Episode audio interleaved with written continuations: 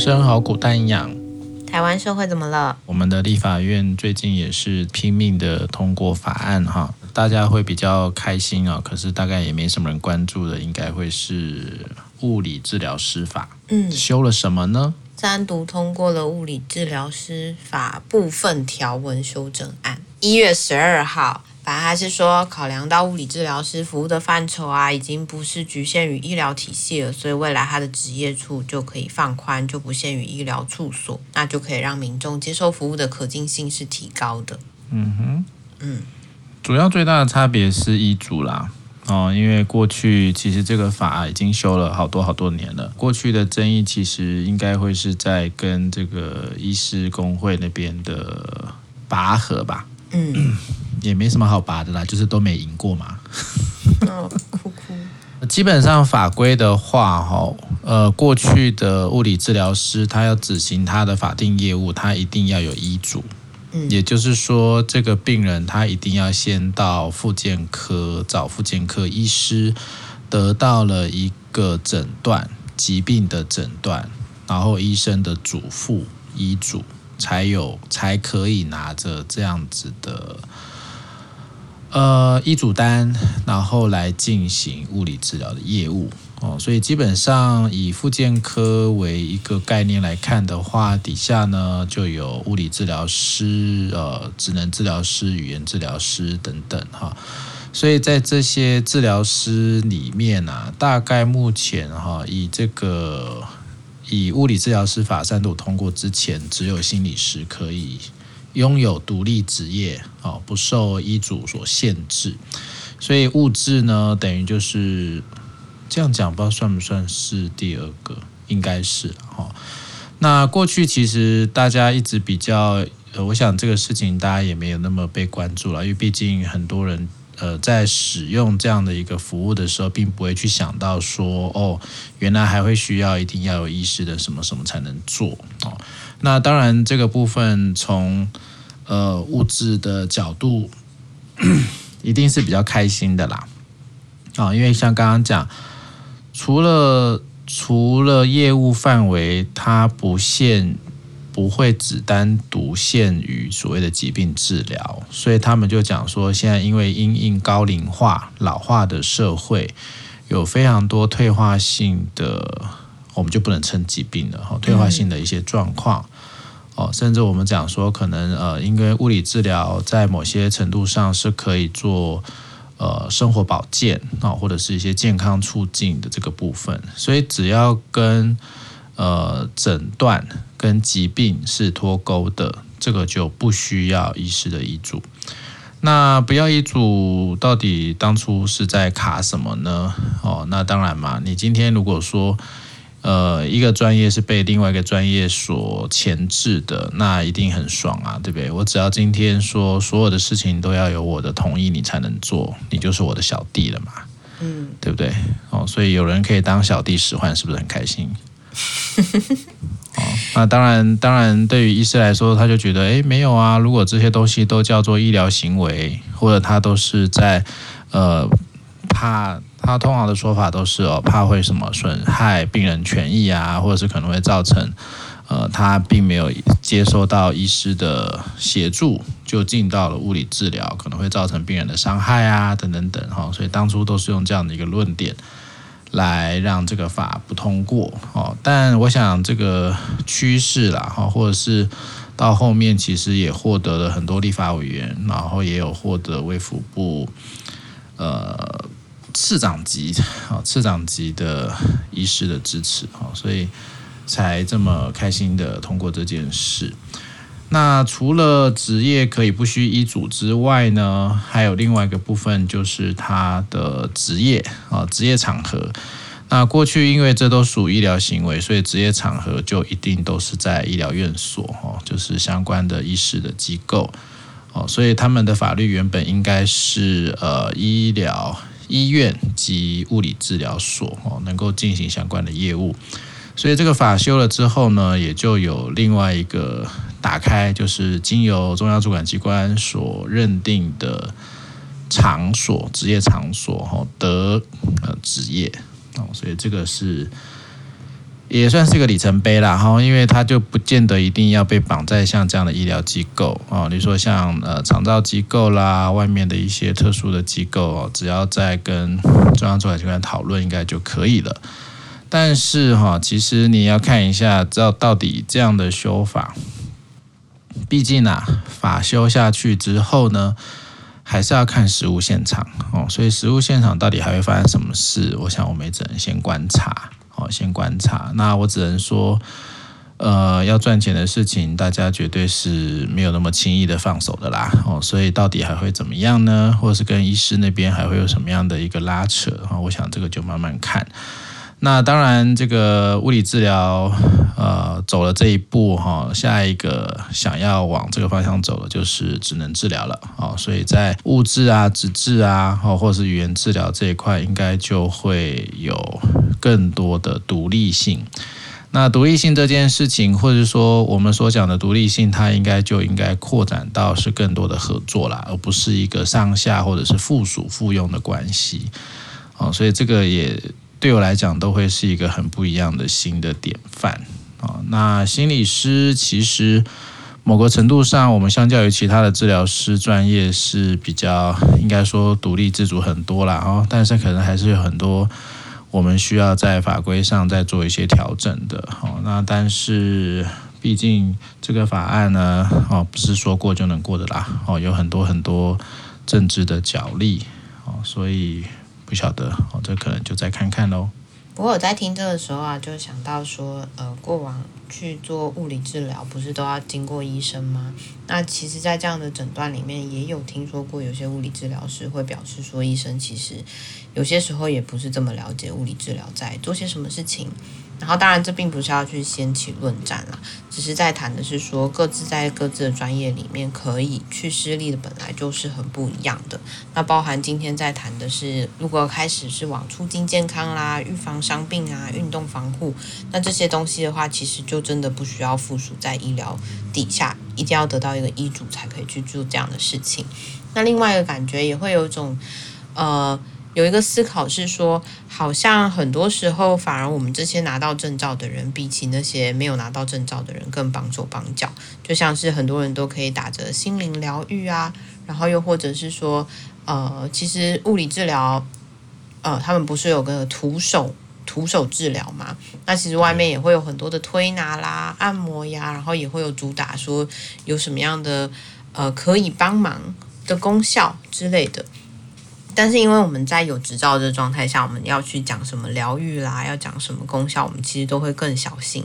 但其实也会感觉到说，拿了这个证照之后，或是你考试之后，你就会受到更多的限制啊。然后法规上面也会呃提醒你更需要小心，然后要注重病人或是注重就是呃这个对象的权益。但很多其他的人反而就。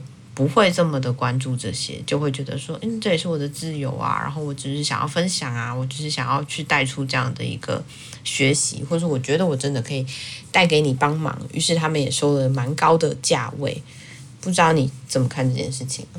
基本上是需求的问题啦，所以，所以对我来讲，这样的服务，它本来就有它这个也跟健保有关啊。因为其实就是都是一样的嘛，所有都是一层一层一层被剥皮啊，啊剥到最后其实都是最基层这些治疗师是最可怜的，所以它其实就是一个结构性的一个破坏。但是过去为什么会发展出类似像这样的什么徒手治疗或者什么什么，其实它都是为了要去找自费嘛。嗯，所以未来其实台湾在这样的状态底下，哈，民众的需求其实它不见得会被列入健保给付啊。对，因为它不是个必要嘛。例如说，你今天呃手怎么样了，我就去，你就去一般的复健科，他就会给你，大概就是什么电疗，嗯，电疗是最常见的嘛，对，对不对？那但是电疗有没有效？可能有限。那但因为你基本上诊所要赚健保的钱，他一定会开这个项目啊，嗯，对不对？嗯，所以变成是，如果你会需要有一个更快速或者是更好的一个复原方法，那当然他们就会告诉你说有啊，我们有自费的徒手治疗。那当然徒手治疗一定是他原本在健保的项目里面，一定是价格很低嘛。嗯，所以就跟其实就跟我们之前讨论心理师或者是精神科医师不做心理治疗是一样的意思啊。因为他做了心理治疗一个小时，只拿到这么一点钱，那为什么不开药就好？嗯，这很多时候就是因为你的制度的关系，你把很多应该给民众或是民众应该要得得到的一些服务，就变相的消失了，因为没有钱拿嘛。嗯，所以他也会是回应到我们现在的健保制度到底，呃，是从制度面来给病人东西，还是你要转个？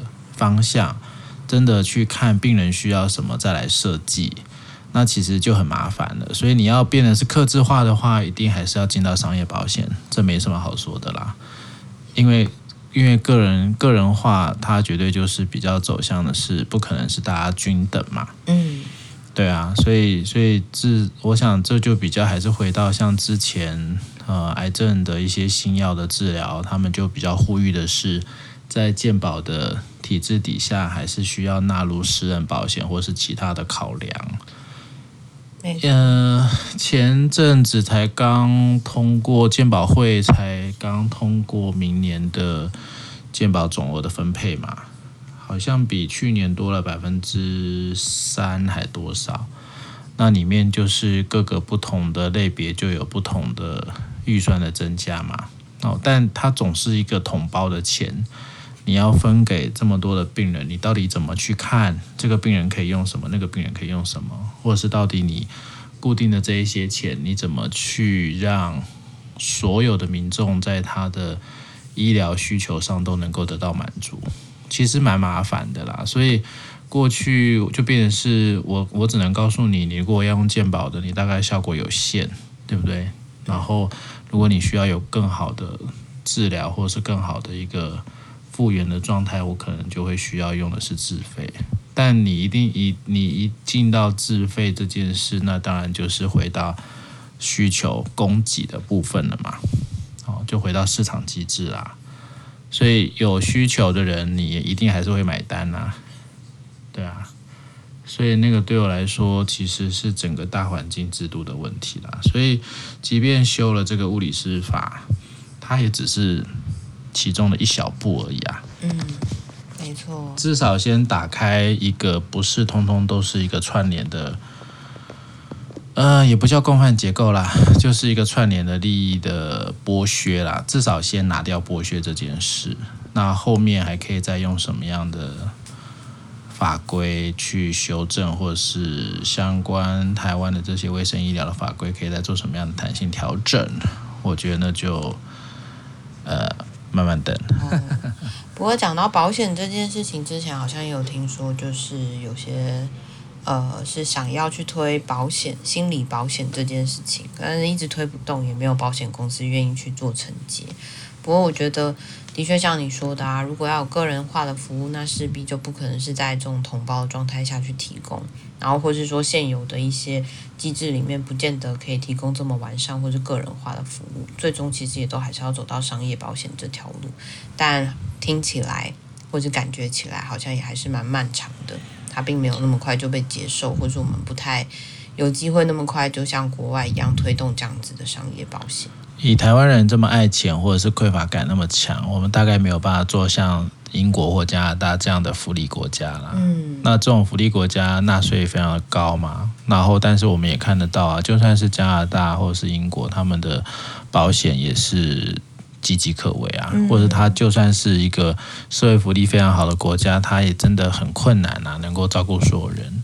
所以本来就有好几类嘛，例如说像新加坡，你是自己去存自己的钱，所以自己的退休、自己的生病自己赚，这个就跟所谓的我把所有的纳税钱或是各种社福相关的去做一个公家的支撑，那是完全不一样的概念。那当然每一个系统、每一个制度都有利有弊啦，哦，所以比较比较比较符合实际状态，那当然能够有。自己的规划，我觉得那还是比较能够被掌握的吧。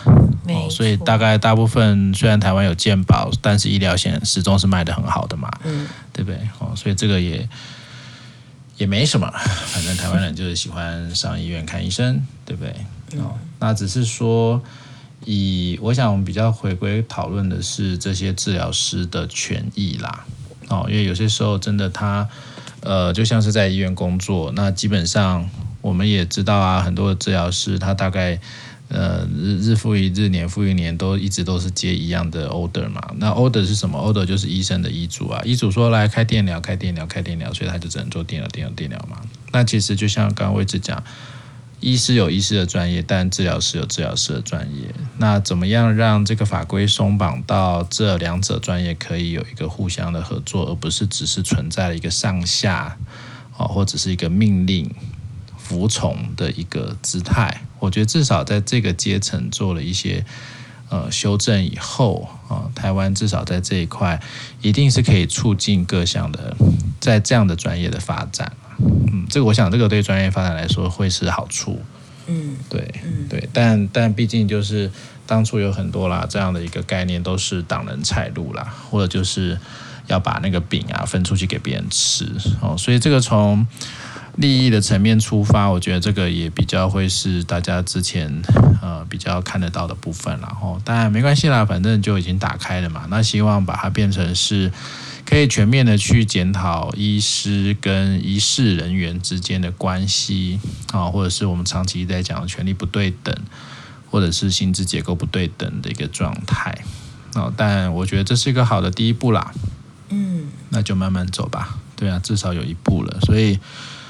呃，我觉得至少有了潜力啊，我想有了这样的一个潜力之后呢，也许后面的几个几个治疗师的法案，可能可以顺顺的再推一波啦。哦，期待这件事的发生。那因为这个部分能够有一个更弹性的一个扩展，未来在面对台湾。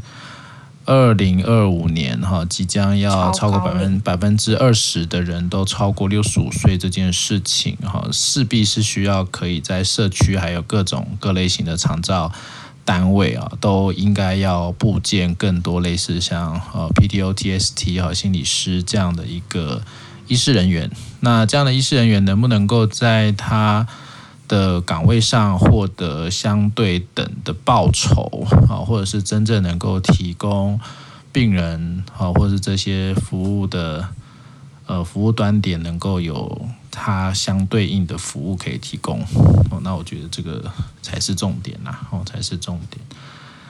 但我们就静静的看吧哦，因为我们的内阁应该是年后就会改组了，或是年前会改组。那改组就表示我们的卫福部就要换人啦。嗯、那到底会换谁呢？科科，所以就先这样吧。好啦，那我想这就是最近我们比较关心的治疗师法的一个调整哦。那也希望我们的心理师法也可以赶快上路，虽然还没很有感觉。真的。嗯哼。这个我们自己家的问题就更复杂了，就不说啦，先这样啦。